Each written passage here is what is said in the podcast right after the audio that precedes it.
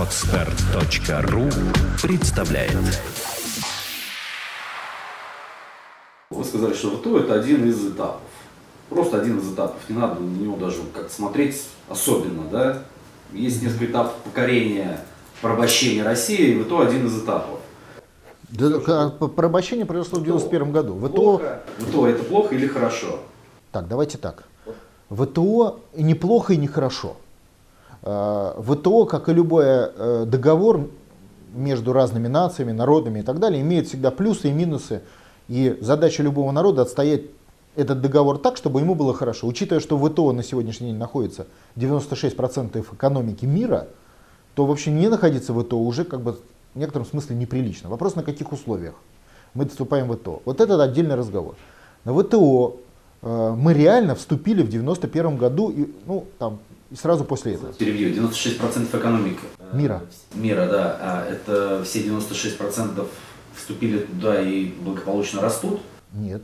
Ну, Кто-то растет, кто-то стагнирует по-разному. То есть мы говорим о том, что там это то, что мы туда вступаем, это не значит, что мы вступаем в некий элитарный клуб, где мы автоматически начинаем. Ничего подобного. Мы вступаем в, в зону борьбы. Причем бороться можно снаружи как бы, этого клуба, а можно бороться за экономику, за свои интересы внутри. И в принципе разницы большой нет.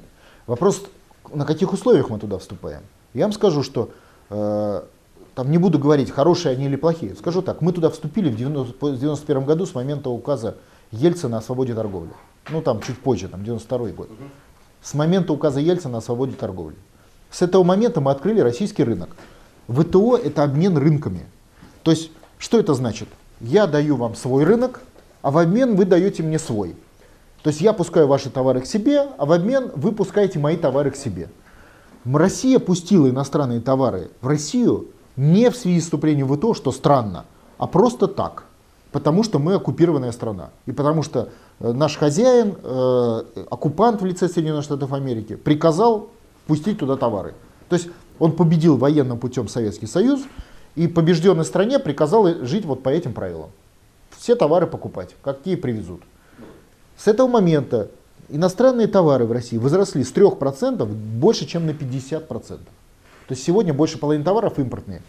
То есть мы выполнили требования ВТО в плане открытости российского рынка до, до формального туда вступления.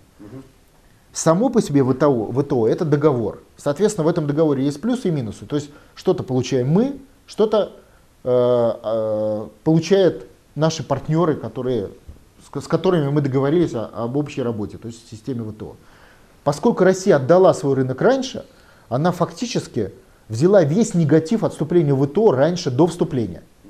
То есть не отдала рынок в результате вступления, а отдала рынок сразу, по требованию американцев, сразу отдала. Соответственно, само по себе факт ратификации договора о вступлении в ВТО означает для России плюс. Почему? Потому что Россия получает право, хоть какое-то право, со своими товарами выйти на иностранный рынок.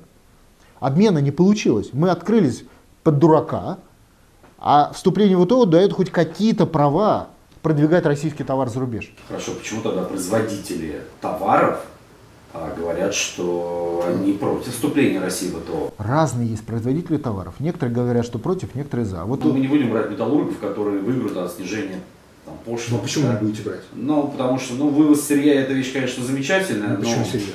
Тут трубы, например, это сырье, это высокотехнологичные изделия. Э, То есть, нет, ну есть вообще высокотехнологичные компоненты, как мы говорили, вот типа космических двигателей. Но вообще-то говоря, современная продукция, она разная. То есть кто-то э, получает вообще преимущества все. Есть те, которые э, не могут воспользоваться этими преимуществами для экспорта. Есть те, которые боятся высокой конкуренции в стране, внутри. Но те, которые боятся высокой конкуренции, они уже проиграли, а- а уже конкуренция существует, ничего не поменяется. ну, по крайней мере, сейчас государство может их защитить. А оно и тогда может их защитить. ВТО могло их защитить. Не, оно их уже не После, защитит. ну? Оно уже сдало. Нет. Могло-то оно их вообще не пускать. Вот по уму надо было в 90-х годах сказать, мы вступаем в ВТО, на- и пока мы туда не вступим, мы свой рынок не откроем. Вот если бы Ельцин так сказал, было бы вообще идеально. Мы бы договорились, как Китай, давным-давно, открыли бы свой рынок, получили бы другой.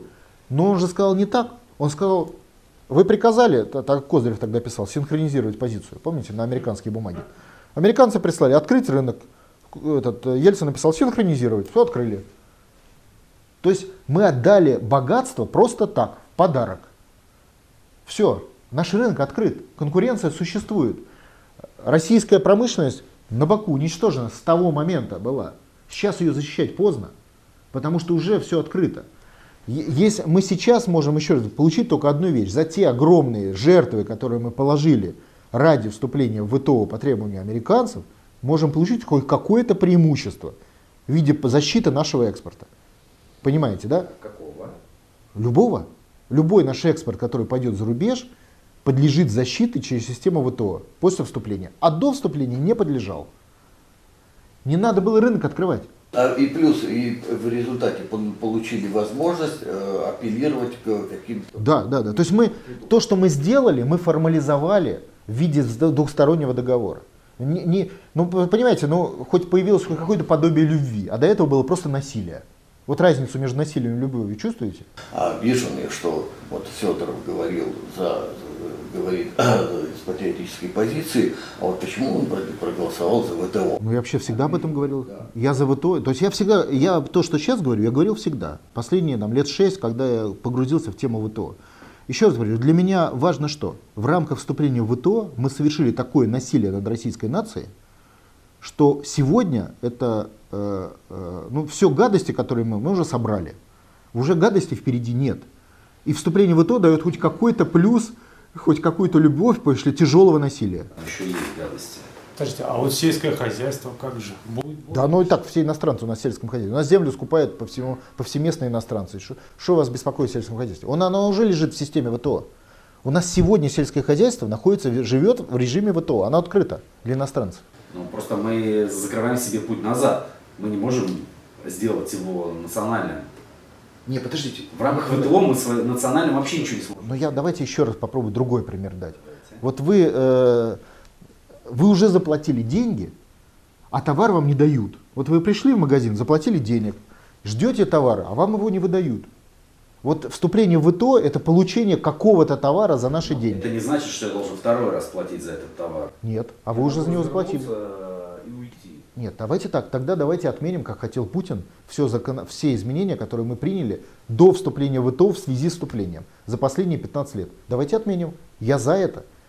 Давайте закроем российский рынок от 50% товаров, которые в нем есть иностранные, и после этого, я вас уверяю, условия вступления в ИДО будут идеальные для нас. И Путин пытался это сделать. Вспомните переговоры с Финляндией, когда он закрыл кругляка, да, вывоз да. кругляка. Да, финны тут же стали сторонниками вступления России в ИТО. Да, элементы этого были, такого откровенного шантажа, не вступления в Россию в ИТО. Но, но для того, чтобы мы масштабно закрыли свой рынок от иностранных товаров и после этого провели нормальные переговоры, оснований, условий нет. У Путина нет для этого власти, но это же очевидно. Вот сейчас он закроет, если российский рынок от половины товаров, которые в нем есть, от импорта. Но я вас уверяю, что все, российское государство не проживет и двух дней. Вообще. Да не люди, государство рухнет. Наверное, не товарный сколько рынок, сколько финансовый. Но мы же понимаем, во всех рынках говорим. Ну, то есть это нереально. Вот вы, вы сейчас, ну как бы это сказать, ну вот есть вещи, которые партизанский отряд может сделать, под, поджечь станцию врага или пустить под откос бронепоезд там, противника, да, но он не может взять Берлин партизанский отряд, который где-то в белорусских лесах скрывается, в 500 человек. Ну, понимаете, ну не ну, может. Я понимаю. Ну, давайте мы реалисты. Если там армия, то партизанский отряд здесь бесполезен. Об этом и речь. Э, давайте быть реалистами. Э, в сегодняшних условиях Путин выторговал все, что он мог, исходя из условий, в том числе поддержки людей. Вот мы с вами сейчас обсуждаем, вот посмотрите, сколько будет э, на сайте нам информации, кто за, кто против.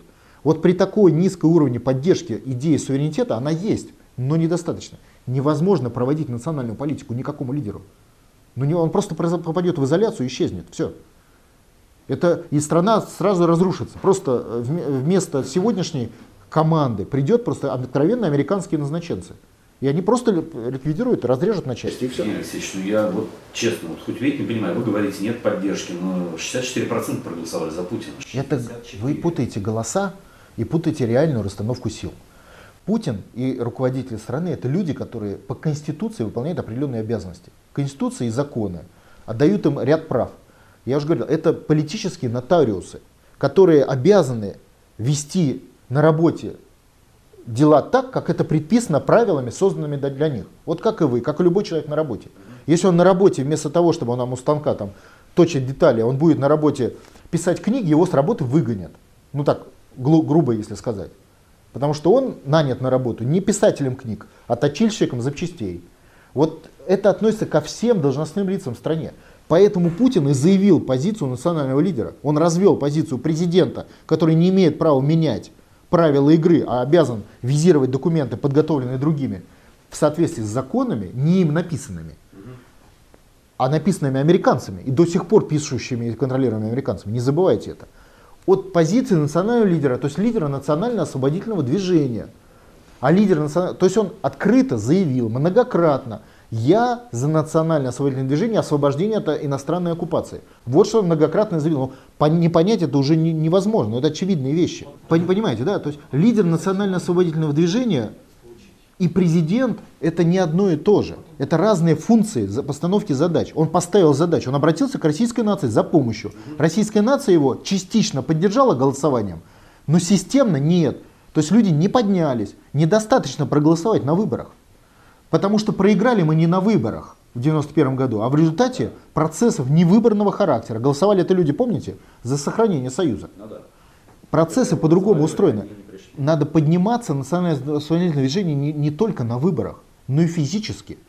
Ну, естественно, мирно, но физически. И пока не дойдет, невозможно решить эту проблему. Скачать другие выпуски подкаста вы можете на podster.ru